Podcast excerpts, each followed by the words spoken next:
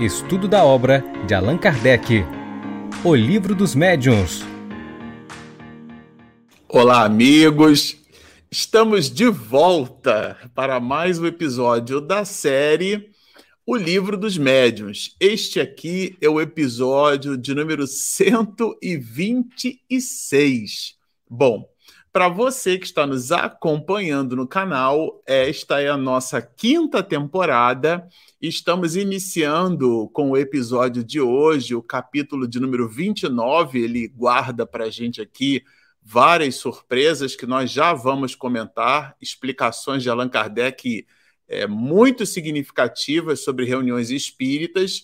Mas antes, falando igualmente de livros, como vocês sabem, para quem já está habituado aqui a, a, nos acompanhar, sobretudo nesse formato de live, que é o que a gente usa bastante aqui no nosso canal, Espiritismo e Mediunidade, nós vamos nos servir desse opúsculo, nosso querido amigo velho, conhecido, a obra Vida Feliz. E Joana de Ângeles escreve, servindo-se ali da mediunidade do nosso Divaldo Pereira Franco.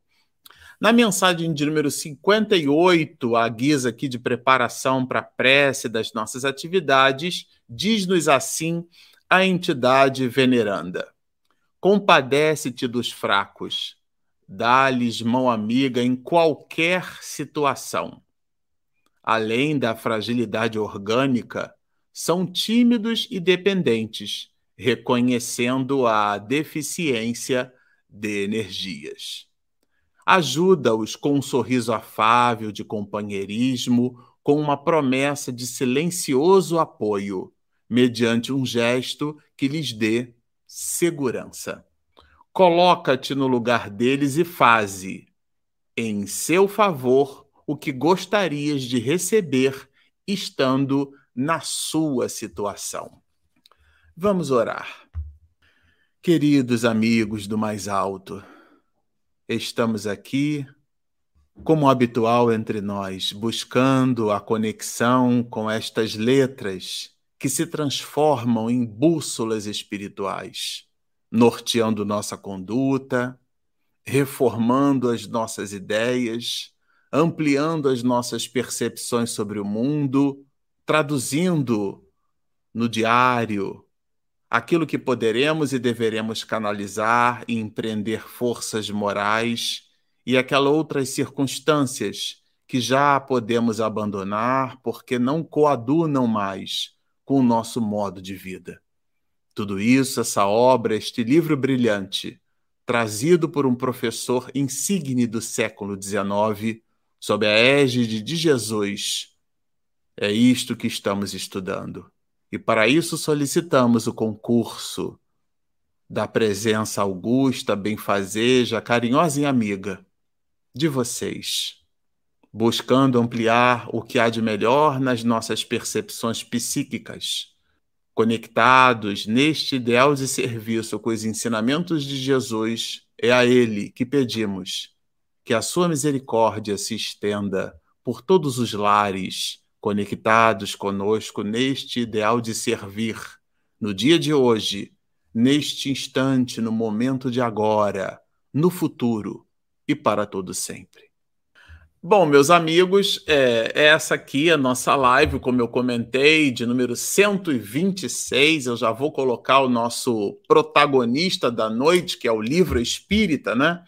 É, e essa quinta temporada é a temporada em que a gente vai entregando os estudos do livro dos médios nesse formato, num formato de live.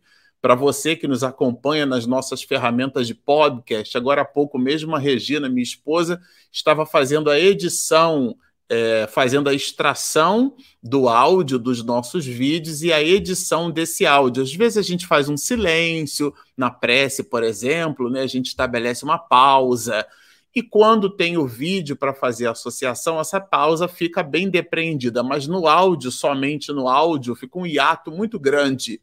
E a Regina tem um trabalho hercúleo de retirar esse áudio, às vezes um ruído, a gente faz uma live, vai mexendo num livro, é, esse livro produz, né, o folhear do livro produz um certo ruído, ela é muito caprichosa, então depois que ela faz toda a edição, ela é, faz a, a exportação desse áudio e transforma isso na nossa ferramenta de podcast. Olha o que, que o, o Edson Lucas diz assim: ó, primeira vez que posto minha alegria e satisfação por vocês terem entrado porta dentro no meu coração. Ô, Edson, sinta-se aqui abraçado, viu, meu amigo?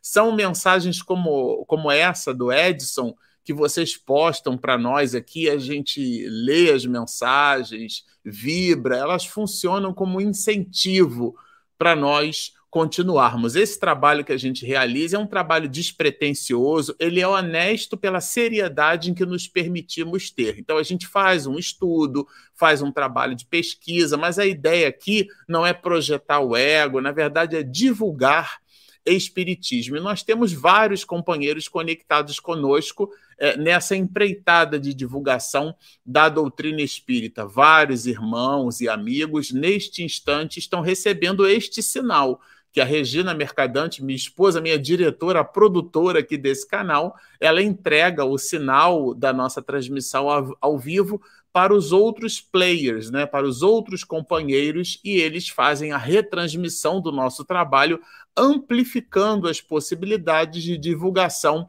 da doutrina espírita. Bom, mas sem mais delongas, a gente vai colocar aqui, até porque o episódio de hoje, já vou dizer a vocês que quando eu estava preparando o resumo, de um modo geral, eu consigo condensar um resumo em uma folha, duas folhas. Aqui foram quase quatro folhas de resumo, né?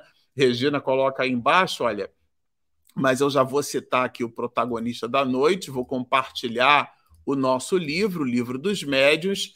Esse é o material que nós vamos estudar, capítulo 29. Então a gente já começa a enxergar um pouquinho do final do nosso trabalho, né? Para você que está conectado conosco aqui desde o início, essa é a centésima, vigésima sexta live, né? O episódio de número 126 então, nós já empreendemos vários episódios. E aqui o capítulo 29, é, lembrando que o livro dos médios, na segunda parte, tem 32 capítulos. Esse capítulo, Allan Kardec dividiu em quatro partes, nós faremos em quatro lives. É, aliás, a gente é, é, importante até reforçar aqui no canal, nós é, suspendemos o aulão da mediunidade e estamos é, transformando esse espaço das quartas-feiras, tirando uma vez por mês, onde a gente conversa com o professor Severino Celestino é, sobre o livro dele, né, é, analisando as traduções bíblicas. No dia 20 de agosto, agora nós teremos o um encontro. A abstração feita a esse calendário, que é uma vez por mês, nós estamos dedicando integralmente às quartas-feiras ao estudo, ao término do estudo da obra o livro dos médios. Então, se você está conectado conosco desde o início, nós vamos é, buscar e empreender forças para continuarmos estudando até o final. E como trata-se aqui de 32 capítulos e a gente está no capítulo 29, então vocês observam que a gente já está se encaminhando para o final da leitura do livro. Allan Kardec dividiu reuniões de sociedades espíritas em quatro partes nós é, não vamos inventar a roda. A gente vai dividir em quatro lives. Então, na live de hoje, nós estudaremos o tema que o próprio mestre de Lyon separou para reuniões de sociedades espíritas, que, são, que é o tema é, reuniões gerais. Ele faz um apanhado assim, né? É, é, macro, dá uma visão macro das reuniões espiritistas é para depois ele tem um capítulo específico para falar da sociedade espírita parisiense, traz a ideia de regimento interno, tudo isso a gente já vai estudar juntos aqui, que dialoga bastante com o regimento interno de uma casa espírita, quer dizer, já que a gente às vezes não tem o de dentro, a gente precisa de um protocolo administrativo ou basilar uma espécie de regramento. Qualquer um que entra num clube, por exemplo, é, tem o regramento daquele clube, né? Nós recebemos um convite para participar de uma atividade à noite na quinta-feira próxima, é, aqui em São Paulo, né, do Teatro Municipal de São Paulo, e existe ali um protocolo para entrada no, no, no, teatro, né? Claro, você não vai de chinelo de dedo, você não vai de bermuda, você não vai de camiseta, estamos falando só de vestimenta quiçá a questão comportamental. Então, tem um protocolo. Allan Kardec coloca esse mesmo protocolo dentro do livro dos médios, e a gente já vai refletir sobre esse assunto. O que é que levou né, o, o, o codificador a colocar um regimento dentro do livro dos médios? Isso será objeto aqui é, é de reflexões mais para frente. Bom, esse, essa parte, reuniões gerais do livro dos médios, compreende os itens 324 a 333. Para quem gosta de matemática aí, né, limite superior menos limite inferior mais um. Se você pegar 333 com 324 e somar um, você vai encontrar ali 10 itens. Então são esses os itens que nós vamos estudar juntos. E de cara o item 324, ele vai trazer para a gente algumas informações importantes. A primeira delas é a vantagem que as reuniões é, espíritas, eles chamam de reuniões espíritas, são reuniões mediúnicas, aonde nós dialogamos com os espíritos e a gente pode fazer o transbordo, porque qualquer reunião, é, convergência de pessoas com vistas ao estudo da doutrina espírita, pode ser considerado uma reunião espírita, não necessariamente a da manifestação dos espíritos. Então, isso é bem apropriado. E qualquer que seja essa reunião, a gente já vai perceber que ele estabelece os critérios, os vários tipos de reunião, vamos falar hoje sobre isso aqui. Ela produz vantagens, ela tem vantagens, e a primeira delas é a possibilidade de proporcionar esclarecimento. Permite, olha, permitem que as pessoas que nelas tomam parte se esclareçam. Então, o esclarecimento é realmente um ponto alto é, da, dessa convergência. Há uma analogia interessante colocada logo nesse item 324, que eu acho que vale super a pena a gente pôr luzes nele. Qual que é a analogia? Allan Kardec diz assim: nos capítulos anteriores, ele se ocupou em estudar o médium, a influência, né? Do capítulo 19, por exemplo, é, ele fala da influência da pessoa do próprio médium, que a gente pode traduzir como sendo o animismo, né? A, a, a influência do meio, a, a influência dos próprios espíritos, ou seja, ele colocou uma série de influências no processo de comunicabilidade dos espíritos. Tá? É, aqui é, considerando o médium como sendo o indivíduo, né? O indivíduo em latim é aquilo que não se divide.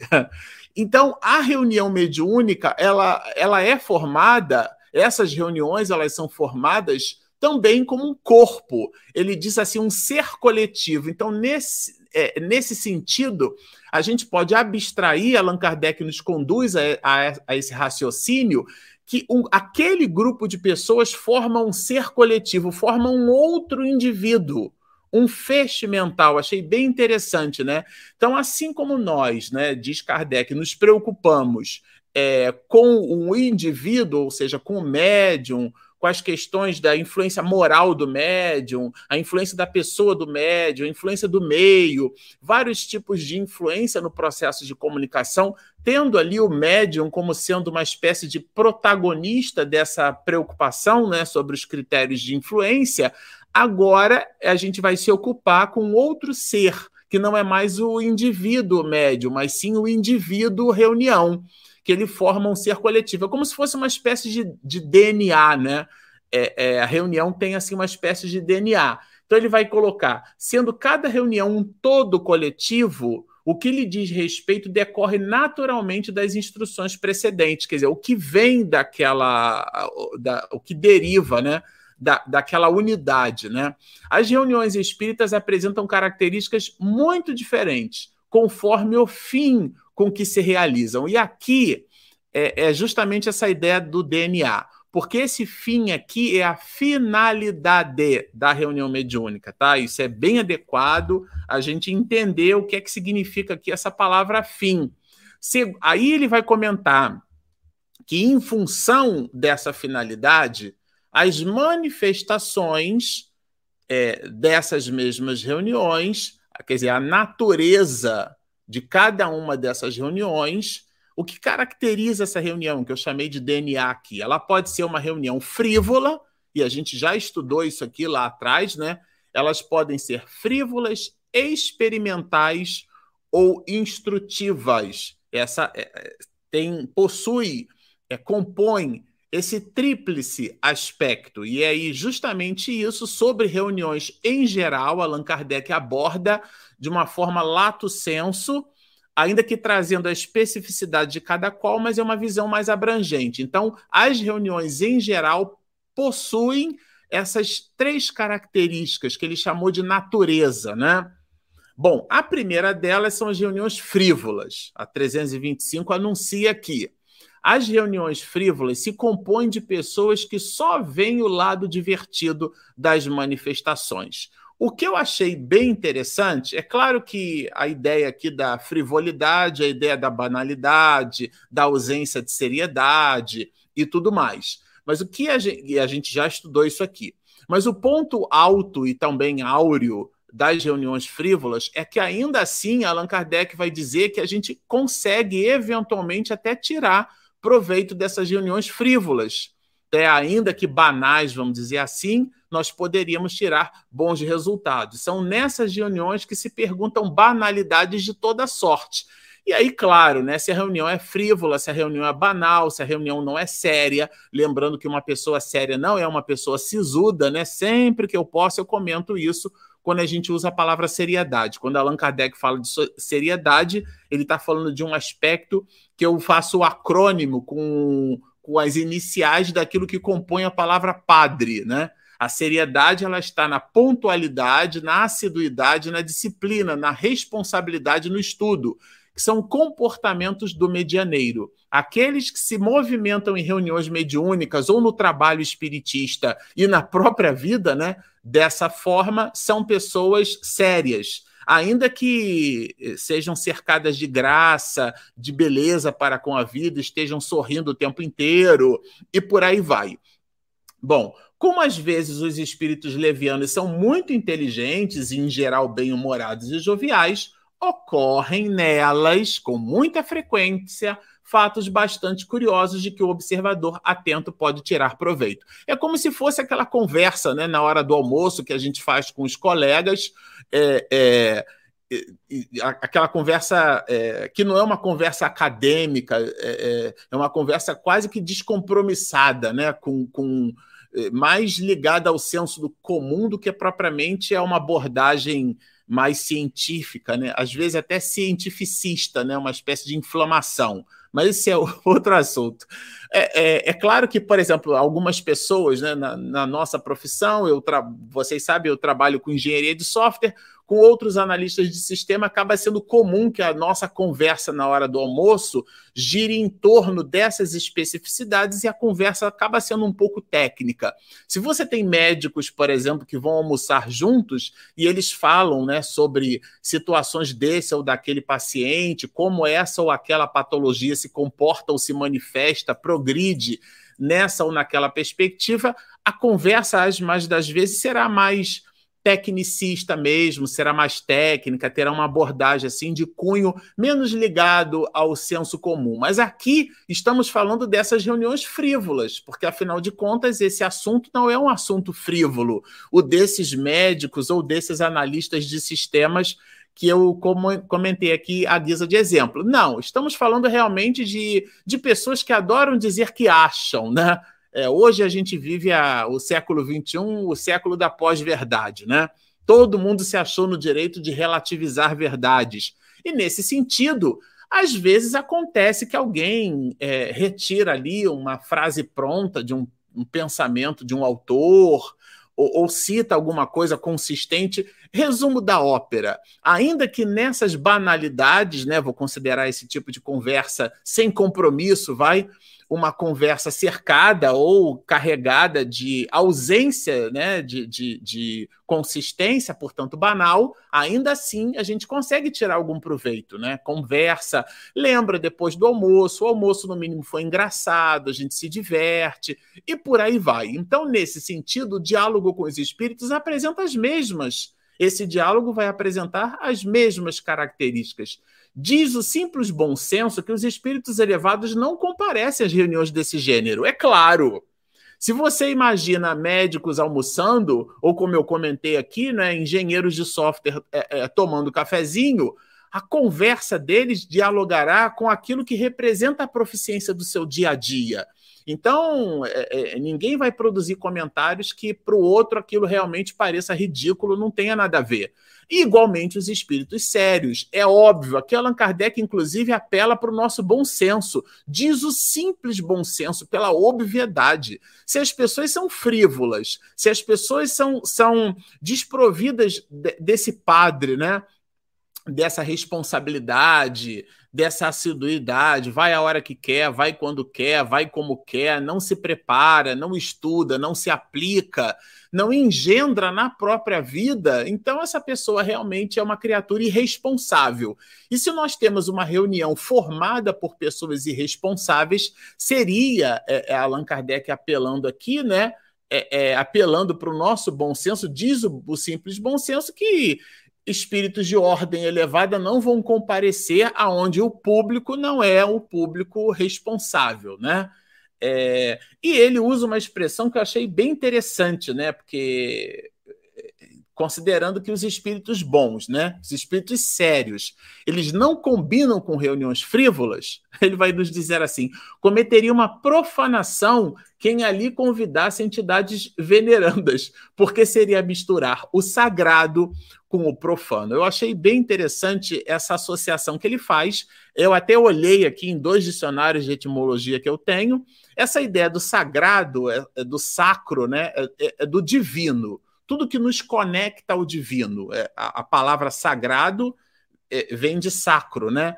E, e, por exemplo, a palavra sacralidade, que é um substantivo derivado. Sacralidade é como a sacristia. Sacristia é um local onde eu onde eu me reservo para orar, onde eu me comunico com Deus. Então, essa ideia do, do sagrado é do divino. E o profano é o antônimo, isto é, o contrário disso. É o leigo, é o vulgar, é aquilo que não é religioso, no sentido mais profundo e extenso da palavra religião, que é nos conectar com as forças do alto. Então, nesse sentido, seria substituir uma coisa pela outra, o sagrado pelo profano. Bem interessante a analogia de Allan Kardec. Bom, essas são as reuniões frívolas. São reuniões realmente de gracejo, de banalidade, de futilidade. Ele chamou tudo isso de frívolo. Aqui agora ele vai apresentar um segundo grupo de reuniões. São aspectos gerais, gente, que são as reuniões experimentais. É, nessas, Allan Kardec faz uma associação direta com os fenômenos físicos. Eu vou ler. As reuniões experimentais têm por finalidade, mais particularmente, quer dizer, tem uma especificidade dentro das reuniões experimentais, tá? A produção de manifestações físicas. A Regina, minha esposa, quando foi diretora né, da área de comunicação do órgão federativo estadual no Rio de Janeiro, nosso CERJ, Conselho Espírita do Estado do Rio de Janeiro, ela promoveu um evento numa casa espírita na Barra da Tijuca, que nós frequentávamos, chama-se Seja Barra, Centro Espírita Joana de Ângeles, né? Tem aí por a, a direção, o comando com a nossa querida Iraci. É, ela conseguiu, né, é, é, esse espaço, o Seja Barra, com muita alegria, né, acomodou o CERJ, e o Gerson, à época, entre nós, ele comentava conosco de algumas das reuniões mediúnicas que ele participou em Minas Gerais e, foram algumas reuniões de materialização. Ele até cita que esfregou as mãos nas vestes de Emmanuel, de Públio Lentulus, sabe? É, comentários assim que ele produziu muito consistentes. Então, é, algumas dessas reuniões podemos, é, é em função da, da didática aqui que Allan Kardec traz, né? Classificá-las ou encaixá-las nesse grupo de reuniões experimentais, tá? Para muitas pessoas é um espetáculo mais curioso do que instru instrutivo.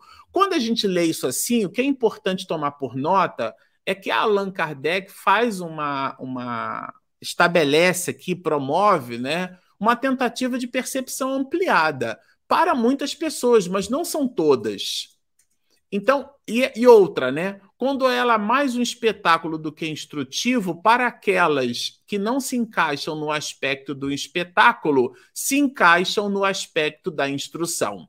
Então, as reuniões experimentais, algumas, quando feitas por pessoas sérias, pode ser por nós considerada uma reunião experimental com finalidade produtiva, com finalidade instrutiva.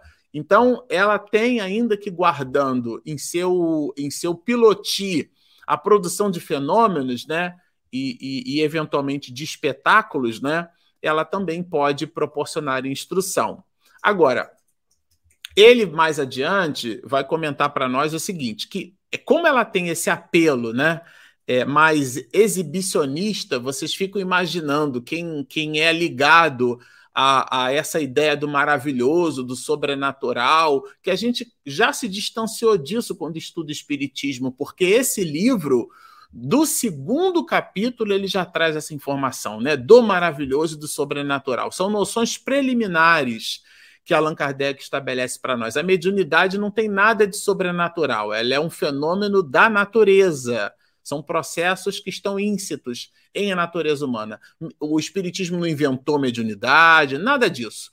Tá certo? O que Allan Kardec fez foi dignificá-la através dessa obra que a gente agora estuda, que é o maior tratado de parapsicologia que a humanidade já teve conhecimento. Então, nesse sentido, é, é, como ela tem algumas manifestações experimentais muito apelo exibicionista, né? Elas acabam não visitando tanto o intelecto.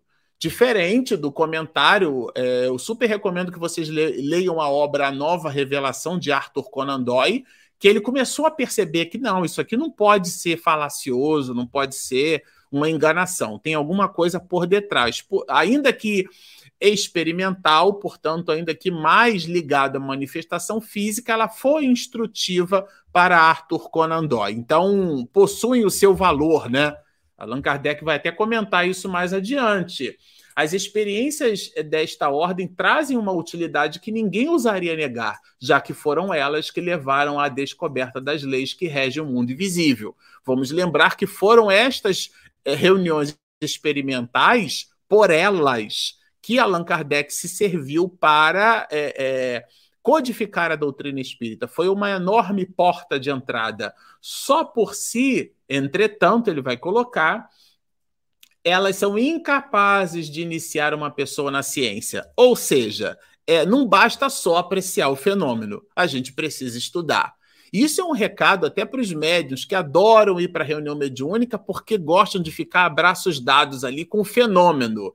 Né? O fenômeno por si mesmo ele impressiona, mas ele não abastece é, o grau de intelectualidade da criatura. E é justamente por isso que no item 327 ele já vai engatar, vamos dizer assim, um outro grupo de reuniões, o terceiro grupo, tá? Que a gente vai e ele mesmo vai fazer, vai explorar mais, que é o grupo das reuniões instrutivas as reuniões instrutivas apresentam um caráter muito diverso. Vejam que é quase como se fosse um, uma outra face, uh, o outro lado da moeda, muito diverso.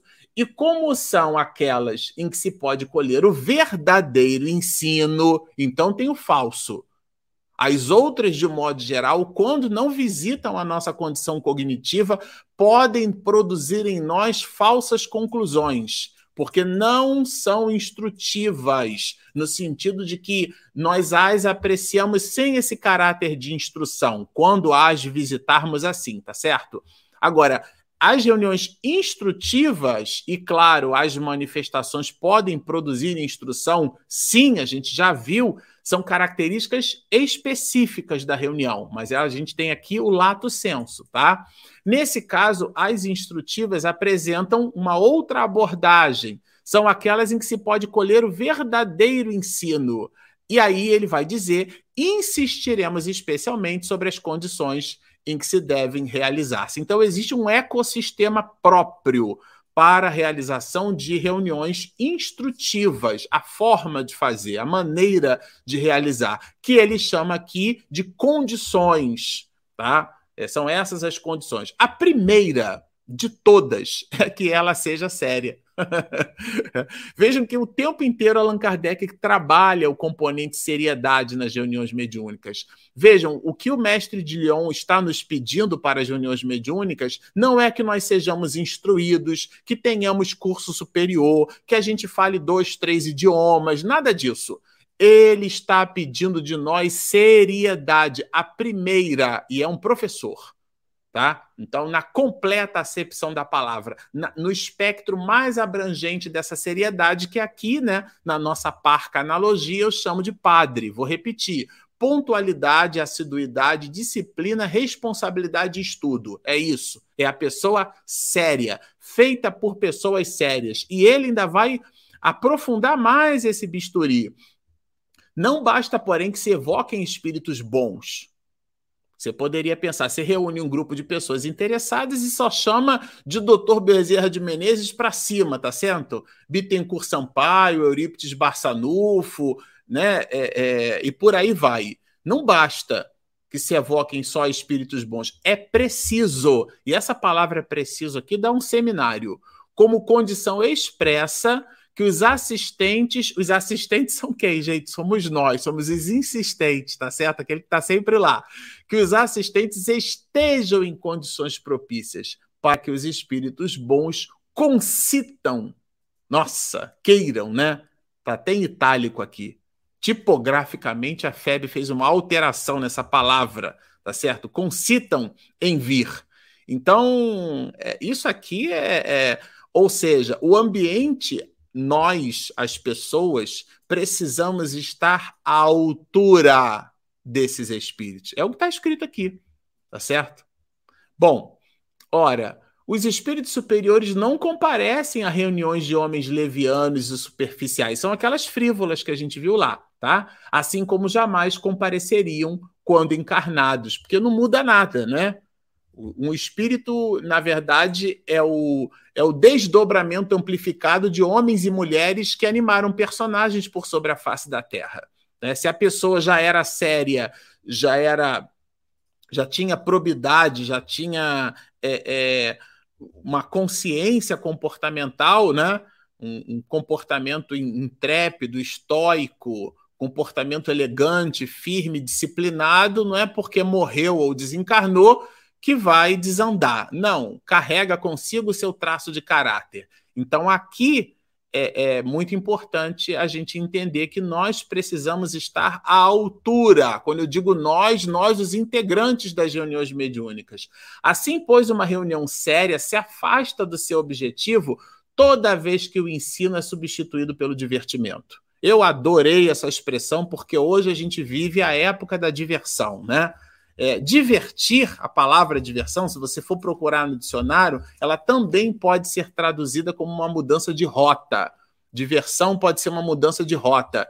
Ah, eu não tenho nada para fazer, eu vou pegar meu telefone celular e vou ficar zapeando, como se diz, né? Que é uma supressão fonética de WhatsApp. O que, que há, né? E a gente já bota zapear e, e, e cria verbo e por aí vai. Bom, então é uma falta assim de propósito, como se a gente preenchesse o tempo vazio. Joana de Ângeles fala muito sobre isso, muito cuidado com o tempo vazio, porque é, a rigor não existe tempo vazio, né? O dia tem 24 horas para todos os seres humanos. É uma democracia espiritual divina, né? Num exercício pleno todas as criaturas por sobre a face da Terra têm a mesma quantidade de horas e cada um aproveita da forma como melhor dinamiza. Aqueles que se divertem mais porque é uma escolha. É toda escolha cria algum tipo de prejuízo. Se você escolhe se divertir, você abre mão do estudo, você abre mão de determinados de, é, é, empenhos, dedicação ao trabalho, à sua profissão. Muita gente reclama, às vezes, da profissão que tem, Faz um, um, balanço de como é que foi a sua infância, a sua juventude, a sua acuidade com o estudo. É uma reflexão. E a tese não é minha, de Allan Kardec, está no capítulo 5 do Evangelho segundo o Espiritismo, quando ele trata das causas atuais das aflições, que ele, o mestre de Lyon, chama de as imprevidências do agora, o resultado normal e natural das inconsequências do hoje. Nada tem que ver com reencarnação, porque o espírito às vezes tem essa monoideia, né? Tudo bota na conta da reencarnação. E aqui a diversão é um pouco isso, né? Essa mudança de rota, essa mudança de comportamento, e isso Allan Kardec no texto, ele é bem sutil, mas deixa claro que os espíritos bons não se interessam por essa diversão, por essa mudança de rota, né? Então, ele vai colocar para gente que a reunião tem dois tipos de propósito, né? Ao final da 327, a gente entende assim: cada reunião tem um pro, o seu propósito. Ele tem um propósito experimental e ele tem o seu propósito de estudos, né? Aquele que querem e devem participar de reuniões experimentais e os que desejam estudar devem dirigir-se às reuniões de estudo.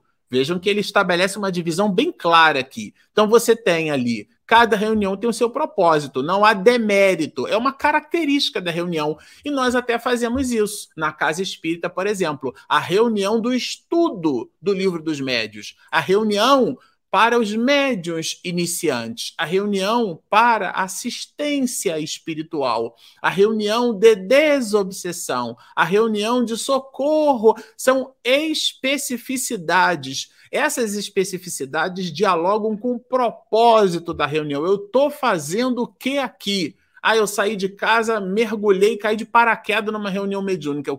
O que, que eu faço qual é o comportamento que eu devo ter para que esse comportamento esteja alinhado com o propósito da reunião? Porque às vezes a atitude da pessoa pode ser maravilhosa, ela só está desalinhada com o propósito da reunião. Então, o primeiro ponto é entender o objetivo da reunião, entender o propósito, né? É entender justamente é, esse móvel, tá? Bom, é, dando prosseguimento, ele trabalha para a gente no item 328 aqui várias questões relacionadas às reuniões mediúnicas, tá? Basicamente em dois grandes ramos, vamos dizer assim. Vejam, a instrução espírita não compreende apenas o ensinamento moral que os espíritos dão, mas também o estudo dos fatos. Então, a primeira coisa que a gente deve observar é que nas reuniões mediúnicas você vai encontrar tanto o ensino moral, que aí o ensino moral é aquilo que diz respeito à mudança de comportamento, à reflexão que uma determinada passagem, circunstância, atendimento, recado pode promover em nós. Uma, porque a reunião mediúnica é, ela é um ser coletivo e ela, portanto, atende a esse ser coletivo, a esse indivíduo coletivo, né? Vamos chamar assim. A, a tese é minha, é de Allan Kardec. Ele trata a reunião de pessoas, aquela convergência. O doutor Bezerra usa aquela metáfora de feixe de varas como uma nova unidade. E a palavra indivíduo é aquilo que não se divide. Então, a, a reunião mediúnica é um ser coletivo, é um novo, uma, um novo indivíduo.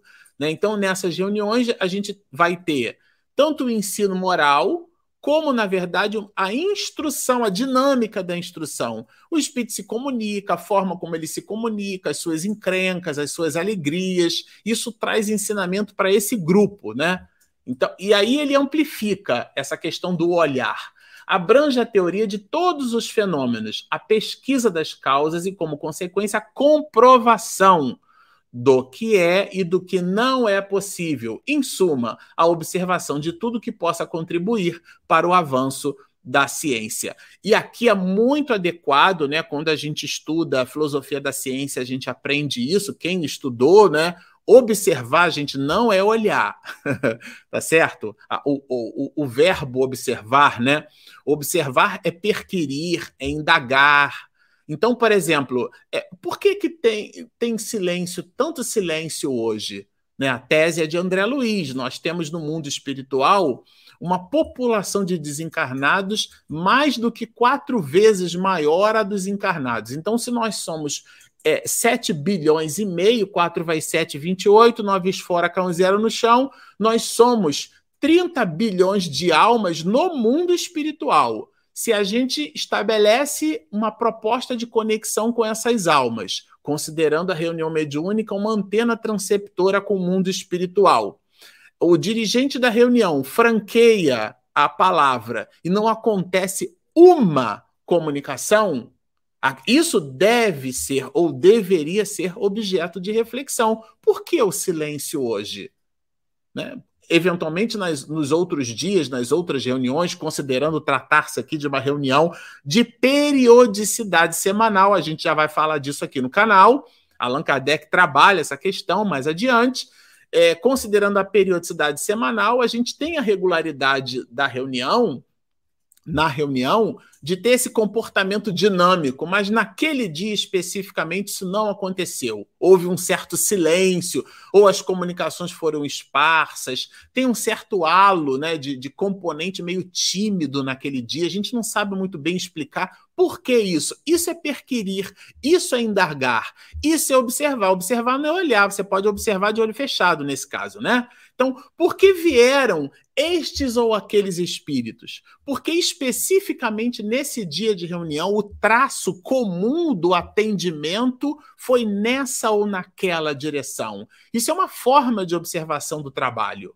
O verbo observar, né? Então, é, uma outra observação. Por que é que eu me comportei assim?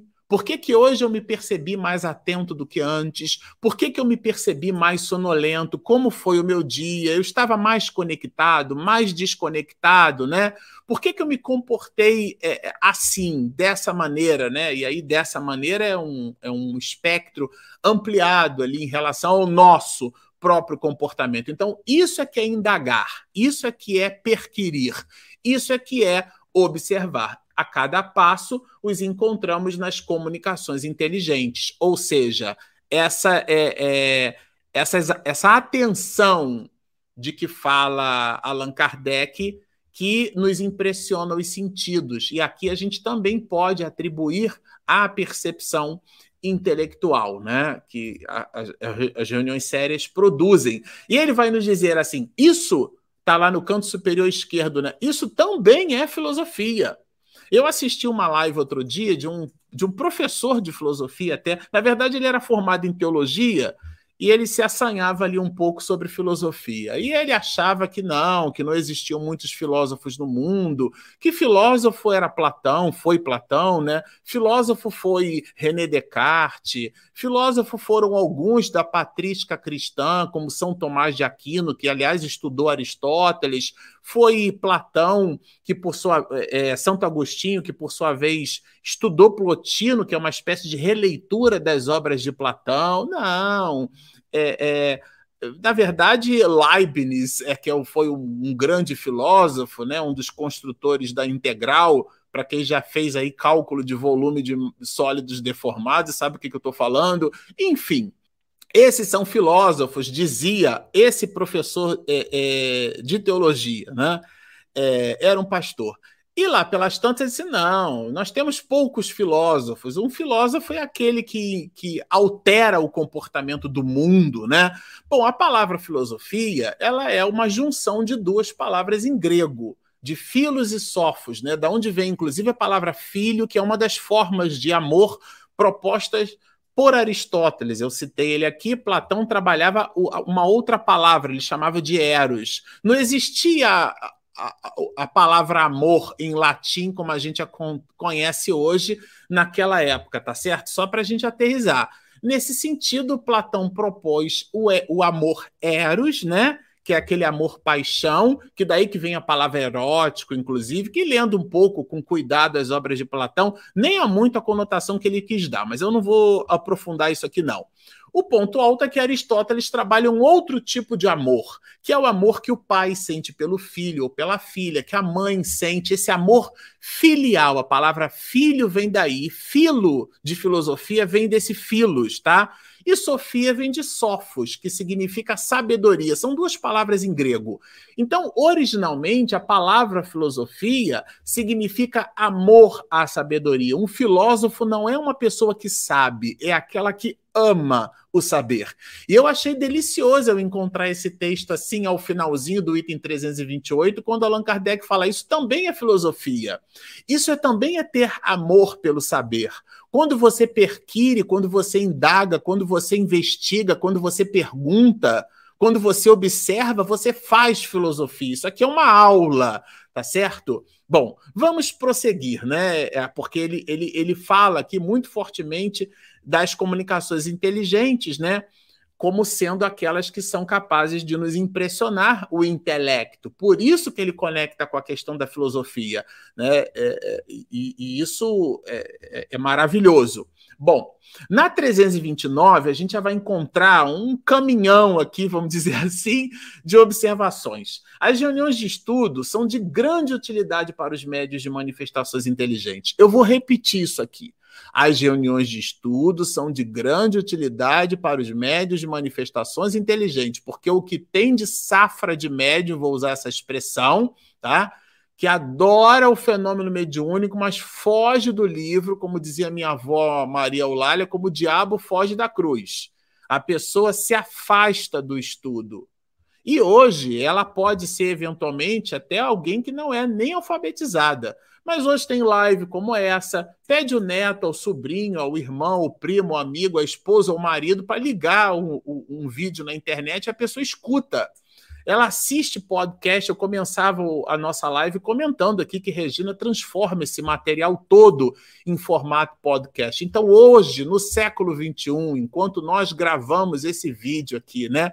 No dia 27 de julho do ano de 2022. Existe uma infinidade de possibilidades para estudarmos. Então, sim, se você é, está ligado a, a uma reunião de estudo, é muito útil para a amplificação das suas possibilidades com vistas a essas manifestações inteligentes que você estude as reuniões de estudo. Ele não está falando aqui de reunião mediúnica do fenômeno, é um outro grupo de reuniões, né? Então, é, é, é, e a gente, claro, né? Vai tirar bom proveito disso, sobretudo para aqueles que desejam seriamente aperfeiçoar-se. Então, quem não deseja seriamente, aí vai tratar de maneira frívola. E aquele outro grupo de reuniões, tá? Quem deseja se aperfeiçoar. E que a elas não comparecem dominados pela tola presunção de infalibilidade. Isso é muito importante. Nós não somos criaturas perfeitas, nós somos perfectíveis. O espaço de uma reunião mediúnica é um espaço de educação da mediunidade. O que é que significa isso? Ninguém pega uma tabuada e sai pronunciando tudo. Ah, 3 vezes 8 com 22, 24. É, a gente erra, titubeia. Esse, essa é a mecânica do aprendizado, é o processo de tentativa e erro até acertar. A gente foca muito no acerto, né? Mas para que Isan Bolt conseguisse ser o homem mais veloz do mundo, ou seja, conseguisse fazer de 0 a 100, né, no intervalo ali inferior a 10 segundos, ele treinou 20 anos. A gente vê uma pessoa numa palestra ali, né, é, falando sobre um determinado assunto mega sofisticado, e aquilo foi uma linha de pesquisa dela durante 20 anos. 30 anos, a vida inteira ela se dedicou a um ponto. A gente olha a pessoa no apogeu mas é aquele sacro ofício que a gente deve realmente entender. Então, nesse sentido, todos nós somos criaturas infalíveis. Nada de se colocar como sendo o último copo d'água gelado do deserto. Vejam, como já tivemos ocasião de dizer, porque esse texto está conectado lá atrás, né? É, uma das grandes dificuldades da mediunidade é a obsessão e a fascinação. Allan Kardec coloca a obsessão como um escolho, quer dizer, um empecilho, e é o primeiro. Essa, essa, essa empáfia que o médium tem de achar que ele é uma criatura brilhante, tudo que ele toca brilha, tudo que ele fala melhor do que todo mundo, tudo que ele diz é, é mais assertivo do que o das outras pessoas, isso é obsessão, tá? Eles, pois, podem iludir-se de muita boa fé sobre o mérito do que alcançam. Porque, vejam, de muito boa fé, porque a pessoa, como ela é ignorante, ela não estuda, ou seja, ela ignora, então até de boa fé ela não faz por malícia, por maldade, pela intenção de produzir o ato irregular, mas como ela não estuda, ela vira uma marionete, tem às vezes uma mediunidade ostensiva, né? É, é, brilhante no sentido de que consegue promover a comunicabilidade dos espíritos de uma maneira ostensiva, é, é incomum. Entretanto, é um saco vazio, não para em pé. Porque, e aí vira joguete dos espíritos. Então, para este grupo, esse grupo de pessoas, para aqueles de nós que nos identificarmos, e não há nada demais em se identificar assim, às vezes a pessoa se percebe médium com 30, 40 anos de idade, nunca ouviu falar em espiritismo, é importante ler não é a opinião do amiguinho, da conversa de almoço. Leia livros consistentes sobre esse assunto. Continuem assistindo as nossas lives. Aqui, quando a gente achura e comenta, não é o nosso comentário, é o comentário de Allan Kardec. É claro que o colorido com que a gente transporta aqui nas nossas lives, ele é nosso, mas o texto não nos pertence, a linha de raciocínio não é nossa, né? Então ele vai dizer desse processo de ilusão. E vai falar aqui, para a gente fazer a análise das coisas com sangue frio, eu usei essa expressão assim, né? Imparcialidade. O único meio de o um médium escapar a ele, né? Quer dizer, a, a, essas dificuldades, a esses tropeços, a esses escolhos, né? É, é a análise praticada por pessoas desinteressadas e benévolas, que apreciando as comunicações com sangue frio e imparcialidade, lhe abram os olhos e o façam perceber o que por si mesmo ele não possa ver. Do que, que Allan Kardec está falando? Dos integrantes da reunião mediúnica, do dirigente da reunião mediúnica, daquele que percebe a fenomenologia e depois vai orientar esse médium. Ele não está sozinho, ele está em grupo, ele está em equipe. E ele precisa ter humildade para receber essa ou aquela orientação, para receber a, as orientações que ele sozinho não tem condição de analisar. A tese não é minha, é de Allan Kardec. É disso que ele diz assim: analisar com sangue frio e imparcialidade, quer dizer, sem paixão, né? Então, nesse sentido, em falta de luzes próprias, quer dizer, a pessoa ainda não tem o conhecimento em si, né, construído, deve recorrer humildemente às luzes dos outros. Há aqueles que já estão à frente, já estão mais experimentados, já conhecem mais o assunto. É disso que trata, né? E aí ele usa um provérbio muito conhecido na França daquela época, né? É, quatro olhos veem mais do que dois, e ninguém é bom juiz em causa própria. Ou seja, todas as advogar em causa própria, como a gente costuma dizer aqui, né, o senso comum. Nós fazemos sempre bom juízo das nossas próprias atitudes, né?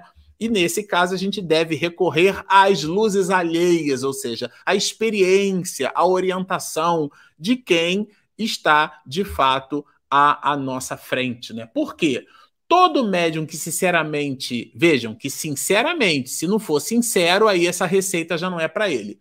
Que sinceramente não queira tornar-se instrumento da mentira, deve, isso aqui está no imperativo, deve, portanto, procurar trabalhar nas reuniões sérias. Então, existem muitas reuniões. Se você quer é, agir com sinceridade, deve quer ser um instrumento da sinceridade, não da mentira, você deve procurar reuniões sérias. E aí, então, reuniões sérias, em equipe, uma equipe séria. O médium que se irrita com a crítica não tem razão alguma para agir assim pois o que lhe sai da boca ou do lápis não vem dele, mas do espírito comunicante. Eu sempre gosto uh, uh, das reuniões mediúnicas nossas, uh, quando a gente no comentário, o coloquial, a pessoa diz assim: Ah, você escreveu. Eu falei: Não, eu não. Quem escreveu foi o espírito, né? Porque aquele conteúdo não nos pertence. Não é nosso. Então, aqui é bem claro, Allan Kardec deixa isso aqui, né? Quem disse foi o espírito ele se serve do nosso equipamento, mas a construção intelectual, todo o arranjo cognitivo não nos pertence. E aí, nesse sentido, falando mais de espírito, a gente deve entender assim: uma das mais evidentes, e sem dúvida, né? É sem dúvida a pretensão do medianeiro de ter sempre razão contra todos os demais integrantes do grupo. Essa evidência aqui que ele fala é a pessoa se achar é, é, é, a dona da razão, como se diz, né? ela está obstinadamente fascinada por ela mesma, pelo espírito que se comunica através dela. Então, aqui a gente não deve confiar cegamente dos espíritos. Nós, o médium, não é o dono da verdade, gente. Isso é muito adequado a gente tomar por nota. O médium, ele é o meio. Médium é meio. Bom, na 330, né, Aqui nós temos mais quatro itens. Eu comentei com vocês que eles são bem consistentes e grandes. É, o objetivo de uma reunião séria, lembram a palavra propósito? É isso aqui, é o objetivo. Qual é o objeto das atenções daquela reunião? Quando ela é séria, o objetivo de uma reunião séria deve consistir em afastar os espíritos mentirosos. Porque a seriedade não combina com a mentira, tá certo?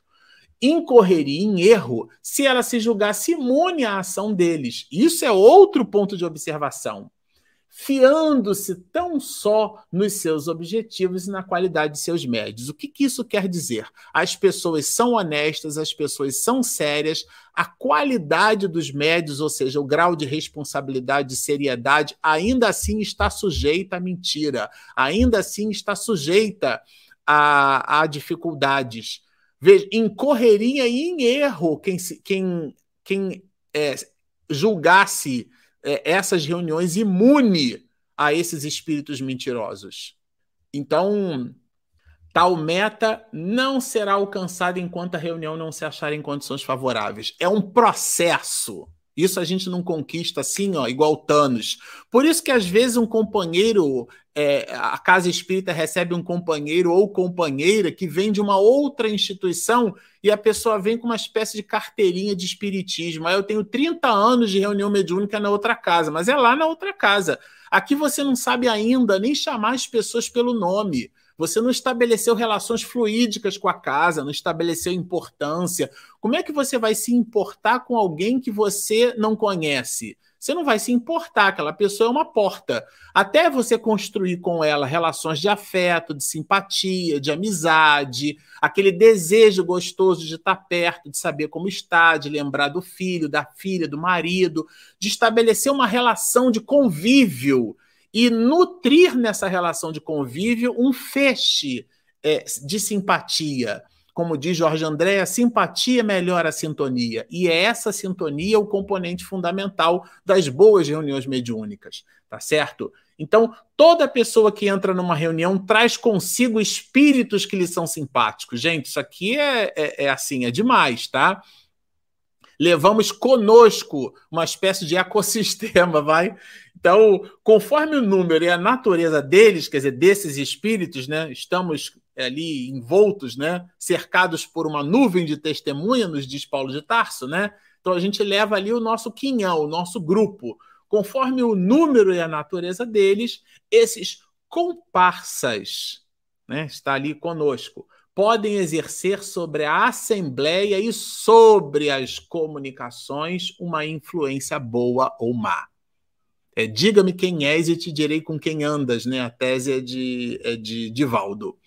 Uma reunião perfeita, aí ele falou da reunião séria, agora ele fala da reunião perfeita, que é o alvo, né? Isso aqui é a meta. Isso aqui é a República de Platão, né? Ele estabelece um modelo de sociedade e não é que tudo tem que seguir assim, é uma meta. Uma reunião perfeita seria aquela que todos os seus membros, animados de igual amor pelo bem, não é animados de cultura, não é animados de, de conhecimento é, é, de matemática, de biologia, não. É, é, amor pelo bem, só trouxesse consigo espíritos bons. Então vejam, dialoga aqui com aqui a, a ideia do comportamento, né? Então a reunião perfeita é a reunião boa. E a reunião é boa quando tem espíritos bons. E os espíritos bons estão numa reunião boa no, quando nós temos comportamentos bons. Parece bem, bem lógico isso aqui, né? Bem lógico, bem lógico. Bom, no item 331 ele vai trabalhar assim. Uma reunião é um ser coletivo. De novo, ele usa essa expressão. Isso aqui é didático, ele repete, tá? Cujas qualidades e propriedades são resultado das de seus membros, formando uma espécie de que é o feixe de vara do Dr. Bezerra de Menezes. Então aqui não há dúvida, não há dúvida. Aqui ele, ele trabalha né, um conteúdo do item 282, é, pergunta 5. Eu queria destacar para vocês que o item 282 da pergunta 5 ele está no capítulo 25 do Livro dos Médios, que trata das evocações. Né? Kardec fala do pensamento como instrumento da evocação, a possibilidade do nosso pensamento poder evocar determinados espíritos, e nós, aqui no nosso canal, estudamos esse item na nossa quarta temporada, mais especificamente na live de número 112. Então, super recomendamos que vocês conectem no item 331 essas informações, tá? Então, de um modo geral, ele vai dizer que assim como nós nós, né, é, nos ocupamos do médium, nós também devemos nos ocupar da reunião como um ser coletivo. É, já que o espírito, né, é de certo modo alcançado pelo pensamento, e aí ele cita a 282, pergunta 5, que é justamente ele mostra ali como é que a gente alcança o espírito pelo pensamento, como nós o somos pela voz, 20 é, pessoas, né, se falam em uníssono, vão vibrar e vão produzir um tônus vibratório muito maior, muito mais intenso. O nível de decibéis, né, que é a pressão sonora, será muito maior do que simplesmente uma única laringe. Então é preciso que vibre em uníssono. Uníssono é num único som, tá certo? E eu acho bem interessante isso, porque se você pegar vários instrumentos que vibram em, por exemplo, em Lá, em lá né, é, que é o Lá que a gente usa para afinar um instrumento, tem 440 vibrações no intervalo de um segundo. Mas nós temos as variações dessa vibração, que em música, quase de forma romântica, a gente chama isso de cor do som.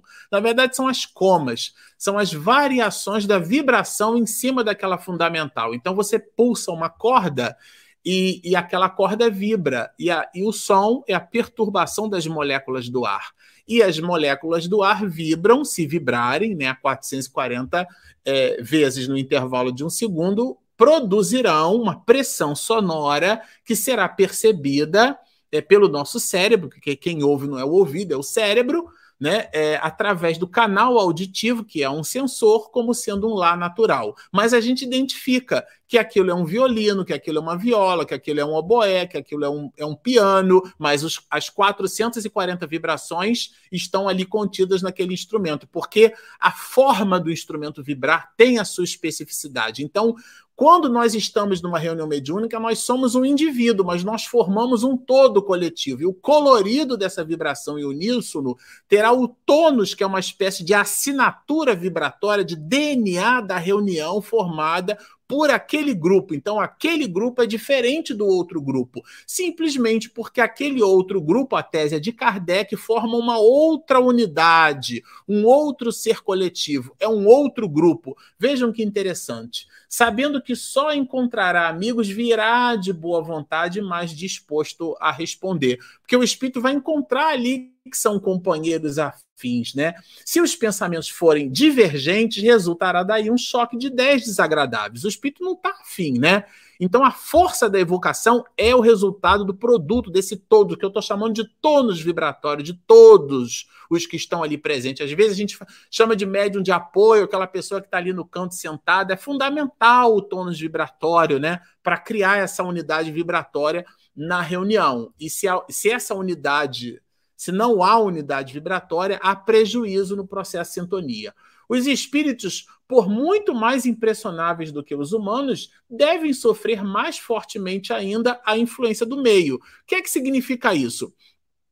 Porque os espíritos é, nos reconhecem ou não como irmãos de ideal eles vão reconhecer, hum, tem alguma coisa aqui de diferente no tônus vibratório dessa reunião, para mais ou para menos. Assim como nós, seres humanos, reconhecemos, né, num papo, numa conversa, hum, essa conversa aí tá estranha, hum, essa conversa tá agradável.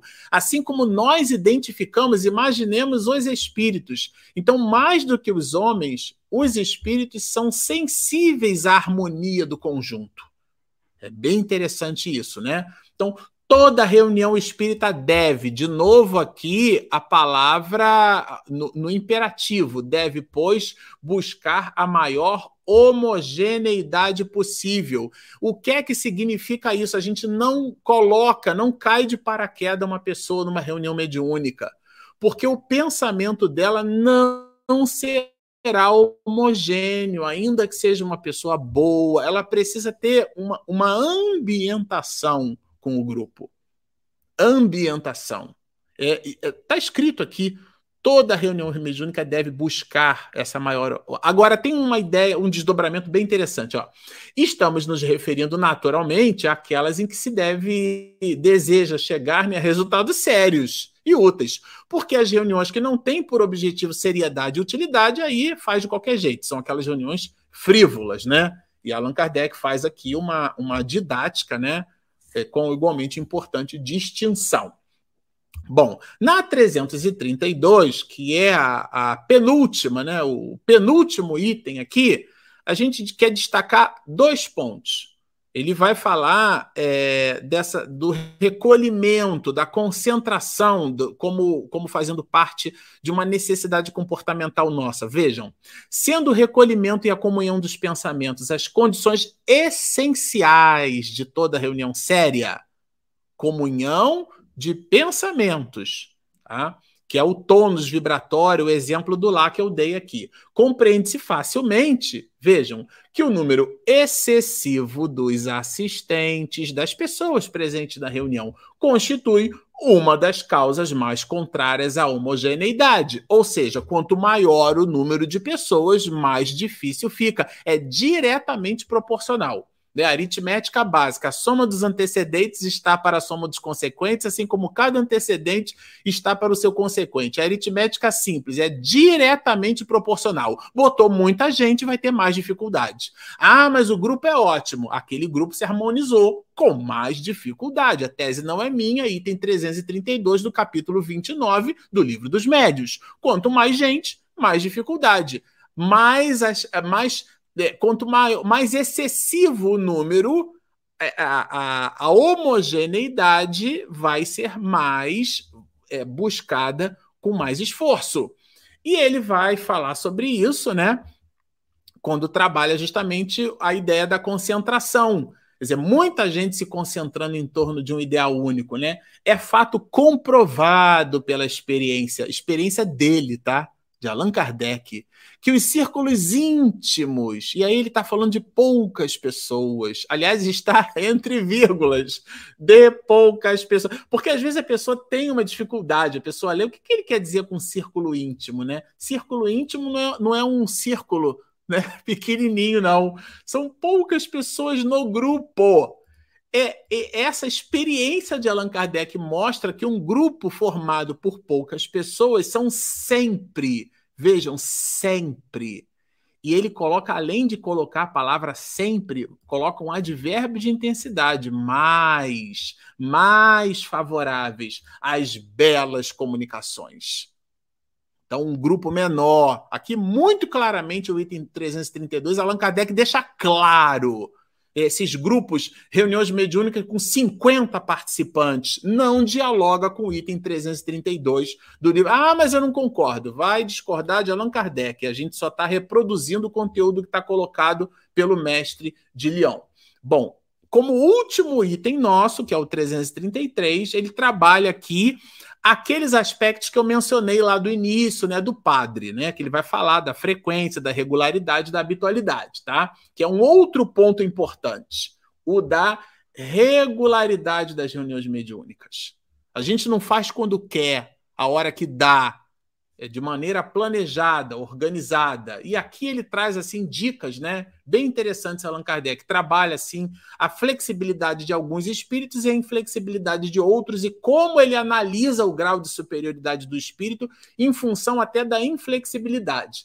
São é, é, em todas elas, nessas reuniões, sempre estão presentes espíritos a quem poderíamos chamar frequentadores habituais. Esses frequentadores habituais, eles são é, os espíritos que, de um modo geral, a gente pode interpretar assim, os que dirigem a reunião os que nos dão apoio, os que trazem os espíritos para as reuniões, aqueles que organizam a dinâmica espiritual. São os frequentadores espirituais. E aí Allan Kardec vai dizer assim: que não devem ser confundidos com os que se encontram em toda parte e em tudo se intrometem. Não, não, não. São os espíritos ligados à reunião.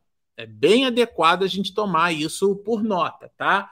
E aí ele vai nos dizer assim, tá? Estamos nos referindo aos espíritos protetores. Se você ainda tinha alguma dúvida, não fique com dúvida. Esses frequentadores habituais são os espíritos que nos protegem, que comandam a reunião, que orquestram, que trazem os espíritos para se comunicarem, para serem interrogados, né? É, é, são eles que estão habitualmente conosco, tá? E, claro, esses espíritos eles têm mais o que fazer. Então a gente precisa organizar a reunião numa data, né? Numa, com uma regularidade. Ele chamou ali de regularidade da reunião. Quando as reuniões se realizam em dias e horas certos, eles se preparam antecipadamente e é raro faltarem.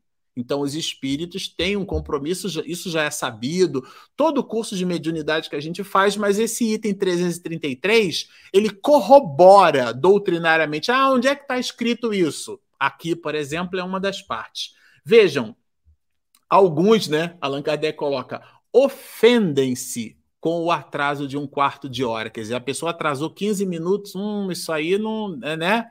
É, é, e, e, se você atrasar, ele já não aparece mais. É inútil chamar de novo. Não vai aparecer. Só que aí ele vai dizer assim: acrescentemos, todavia, vejam, embora os espíritos prefiram a regularidade, os de ordem verdadeiramente superior, quer dizer, um doutor Bezerra de Menezes para cima, né? Não se mostram tão meticulosos a esse ponto, né?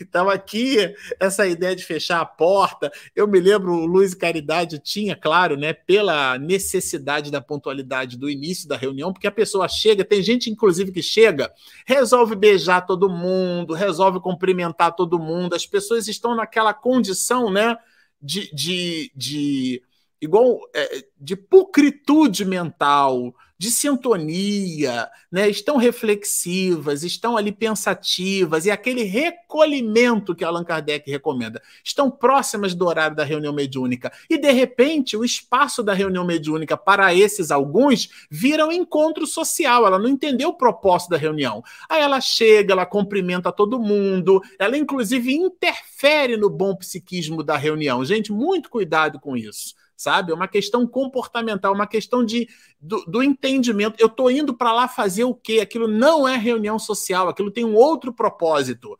Então chega, chega quietinho, escolhe o seu cantinho, fica lendo um livro, abre o evangelho antes de começar, sabe? Procura buscar uma, uma higiene mental, esse recolhimento, eu não estou tirando da minha cabeça. Então, a exigência de pontualidade rigorosa é sinal de inferioridade, como tudo que seja pueril. Essa, nesse, esse rigor que às vezes a gente estabelece, né? Os extremos são, são vícios, diz Aristóteles. No meio deles é que está a virtude, essa ideia da ponderação. Nada, porém, é mais prejudicial às boas comunicações do que os chamar a torto e a direito para satisfazer uma fantasia, principalmente sem um motivo sério. Quer dizer, a abstração feita a essa questão da pontualidade, a nevralgia de uma reunião séria, está na ausência de planejamento. Ah, vou fazer o que agora? Vou chamar quem? Não, a reunião tem um propósito, a reunião tem um protocolo, ela tem um script. Por isso que, inclusive, as reuniões de desobsessão, elas têm uma diferenciação porque elas têm um propósito diferente. Então, eventualmente, a gente cria até uma ficha de indução. O que é que significa isso? Existem casos específicos que determinados espíritos, pela espiritualidade, já têm habitualidade em estar na reunião, porque a reunião tem um propósito. E isso está colocado muito claramente aqui é, por Allan Kardec. Bom, esse eu comentei com vocês, é, é, era o pacote de alegrias que a gente trouxe aqui para a noite de hoje. Eu disse que realmente era, um, era, um, era bem consistente. Eu vou aqui entregar para minha esposa Regina soltar a nossa vinheta de perguntas e respostas. Momento de interação. Perguntas e respostas. Vamos lá. Daniel está sempre com a gente, né, Daniel? Boa noite, Marcelo. Na reunião instrutiva, há um critério na homogeneidade dos integrantes mais qualitativa do que quantitativa, motivados em estudar e aperfeiçoar-se na seriedade necessária? Ótima sua pergunta, Daniel. Essa, essa, esse trocadilho né, que a gente faz com qualitativo e quantitativo. Claro que quantitativo é substantivo derivado de quantidade, 1, 2, 10, 20, 50. E qualitativo é, é a ideia da qualidade, são os atributos né, é, de uma determinada reunião. A reunião, ela, como ela é um indivíduo, né, ela forma um novo indivíduo, um ser coletivo, ela tem a sua assinatura psíquica, que é a confluência da vibração do tônus vibratório dos seus participantes. E, e é ali que está a qualidade da reunião. O que a gente deve buscar é justamente a qualidade é, e não a quantidade. E, e, e, isso é, é, bem interessante, essa sua, essa sua abordagem, porque, inclusive, algumas pessoas buscam uma, uma quantidade de, de comunicações nas reuniões mediúnicas. Isso não dialoga com o capítulo 29 é do livro dos Espíritos. Parece uma espécie de NSS do mundo espiritual. Quantos você atendeu hoje? Ah, eu atendi cinco. E você? Ah, hoje foi fraquinho, só atendi três. E você? Nossa, eu atendi oito. E aí, e, e, ou seja, a análise ela passa a ser uma análise quantitativa e não é assim que se avalia uma reunião mediúnica é pela qualidade, pelo tônus vibratório. E essa avaliação ela é subjetivada pela posição de quem analisa. É subjetivada porque é substantivo derivado de sujeito, né? É o sujeito, somos nós que avaliamos. Quantas pessoas não participam de reuniões assim, nossa, a reunião foi uma maravilha, ela fica pensando assim, para quem? Para mim hoje não foi muito não. Seja pelo sacrifício que o médio despendeu, pelo tipo da comunicação, ou seja, é, é subjetivado, né? É uma relação subjetiva, pertence à avaliação da pessoa. Nesse caso, a qualidade de uma reunião mediúnica está associada a esse tônus vibratório. Excelente essa sua pergunta. E às vezes a gente avalia por número, e não é o caso. Analista Júnior, deve ser meu colega de profissão, né? E ele está com a gente. Regina está me lembrando aqui, você está com a gente, né, analista júnior. Eu acho que você já não é mais júnior, já é analista sênior ou analista pleno, já deixou de ser júnior, viu? Bom, uma menor quantidade de assistentes para que ocorra uma maior homogeneidade. Vocês gostaram desse assunto da homogeneidade, né? Se aplica ao acaso de palestras espíritas ou só a reuniões mediúnicas? Ótima sua pergunta. E como é que a gente consegue responder a sua pergunta? Através de uma observação sutil colocada por Allan Kardec, que é o propósito da reunião. Se o propósito da reunião pública é. Veja o nome da reunião: reunião é pública, ela está aberta ao público. Né? O cachorro entra na igreja porque vê a porta aberta. Então está franqueada a todos. Então, nesse sentido, quanto for maior o número de pessoas, maior o espectro. Aí sim eu posso fazer uma avaliação qualitativa pela quantidade, né? Por uma abordagem quantitativa. Eu preparo um almoço no centro. Quantos comeram? É, quantos se serviram? 200 pessoas. Ah, não, foi só 54. Eu vou fazer uma avaliação baseada no número certo? É, é, aí sim, mas nesse caso, a reunião mediúnica é uma reunião de caráter privativo. Nesse sentido, é, até por esse tônus vibratório, né, a gente entendeu que é, é adequado não colocar pessoas com um pensamento agnóstico a esse tônus vibratório, né? Ela não, não pertence àquele grupo, dificilmente ela vai conseguir vibrar naquela faixa de frequência. É claro que a gente não está falando aqui de Divaldo Franco. Imagine se vocês têm a possibilidade de, ter o Divaldo na reunião mediúnica de vocês. É até uma obviedade, né? Se o nosso querido Chico Xavier ainda entre nós, né? A gente pudesse, né? É, se ele pudesse participar de uma reunião mediúnica na nossa casa espírita, né? Isso visita uma obviedade, mas isso é exceção que confirma a regra. Aquilo é o que a gente chama de ponto fora da curva, né? É um ponto fora da curva. É a diferença, por exemplo, da média para mediana, né? Quando, qual a diferença da média para mediana? Você divide pelo número de componentes, mas você tira o pico e o vale, você tira os extremos né, na, na mediana em relação à média. Então, aqui não há que se considerar esse extremo, que é a exceção que confirma a regra, mas é exceção. Então, aí são elementos de exceção para essas reuniões mediúnicas. Mas a reunião pública analista, ela é aberta ao público. Como ela é aberta ao público, a gente avalia, nossa, hoje foi bom, a casa estava cheia. A gente faz uma avaliação nesse sentido, o que se diferencia de uma reunião mediúnica, que tem outro propósito. Então, o material né, é, publicado pela FEB, pela Federação Espírita Brasileira, que é o resultado do trabalho de todas as federativas estaduais pelo país, a gente está falando do Conselho Federativo Nacional da Federação Espírita Brasileira, construiu um opúsculo, que na minha época de criança chamava-se Manual ao Centro Espírita. Depois virou orientação ao Centro Espírita. Lá existe uma sessão é, para que a gente entenda qual é a dinâmica da reunião pública, qual é o objetivo da reunião pública. Então, uma reunião pública não vai falar de transcomunicação instrumental à luz da psicobiofísica. Pega uma passagem do Evangelho, pega um trecho né, da vida de Jesus, conversa com as pessoas, a linguagem precisa ser uma linguagem adequada ao público, o, o conteúdo, porque a reunião é pública, então ela tem um objetivo, sabe, analista? Na reunião mediúnica, ele tem outro objetivo. Então, é o objetivo da reunião que vai caracterizar a, o, o seu objeto. Bom, nós queríamos muito assim agradecer a atenção, o carinho, a participação de vocês conosco aqui no estudo. Vocês observam que o material contido no livro dos médios é um material muito consistente. Nós vamos seguir aí nessa empreitada toda essa quinta temporada durante o ano de 2022. Vai ser nesse formato de live depois, para quem não assistiu ao vivo, pode consumir o vídeo depois, ou então consumir os podcasts. Aliás, falando de podcast, já vou lembrar que se você nos assistiu até aqui, gostou do que ouviu, mas ainda não se inscreveu, tem ali, olha a produção aqui embaixo, olha, aqui embaixo, ó, clica ali, inscreva-se em todas para receber no sininho todas as notificações e clique também ó, aqui embaixo, olha, olha esse aqui, ó, clique no gostei. Olha o sininho aparecendo aqui, ó, mãozinha. Clique no gostei. Por que isso? Porque ajuda o motor do YouTube a nos encontrar para as outras pessoas, não a mim e a Regina, ao conteúdo da doutrina espírita.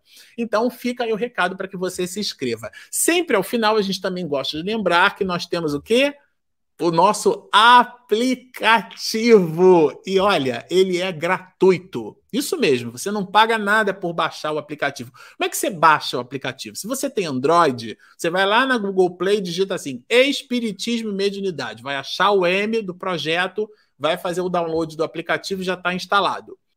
Se você tem é, iPhone, né? Que meu caso aqui, né? Tem a iOS, né? O sistema operacional da Apple. Você vai lá na Apple Store e você baixa também o nosso aplicativo. Então ele está disponível gratuitamente na Google Play e na Apple Store. Ficam então esses dois grandes convites. Baixem o nosso app, inscrevam-se no nosso canal, sigam-nos e muita paz. Vamos terminar a nossa live de hoje conversando com alto e dizendo assim: Estamos muito agradecidos pela oportunidade de serviço, pela reflexão, pelo estudo, pelo exame das mensagens trazidas pela organização augusta, estoica, intrépida e amiga do mestre de Lyon, do nosso querido Allan Kardec, o nosso professor Rivaio.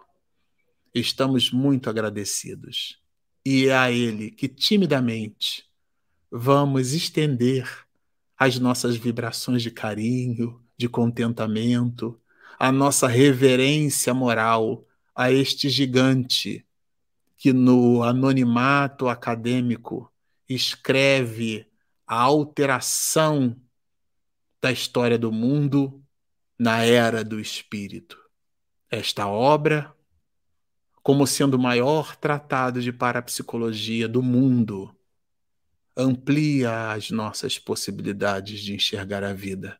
A ele, portanto, que renunciou aos prazeres do mundo, dedicando-se à educação de crianças e jovens e depois à educação das almas do mundo, a ele, ainda que timidamente, dedicamos nesta prece as nossas melhores vibrações, te pedindo, ó oh, Rabi, que a tua misericórdia, sob a tua égide e pelos ensinamentos teus, amplificados por este professor, que a tua cruz, que a tua paz, que o teu fardo leve e suave, portanto, a tua misericórdia, esteja com todos, hoje, agora e sempre.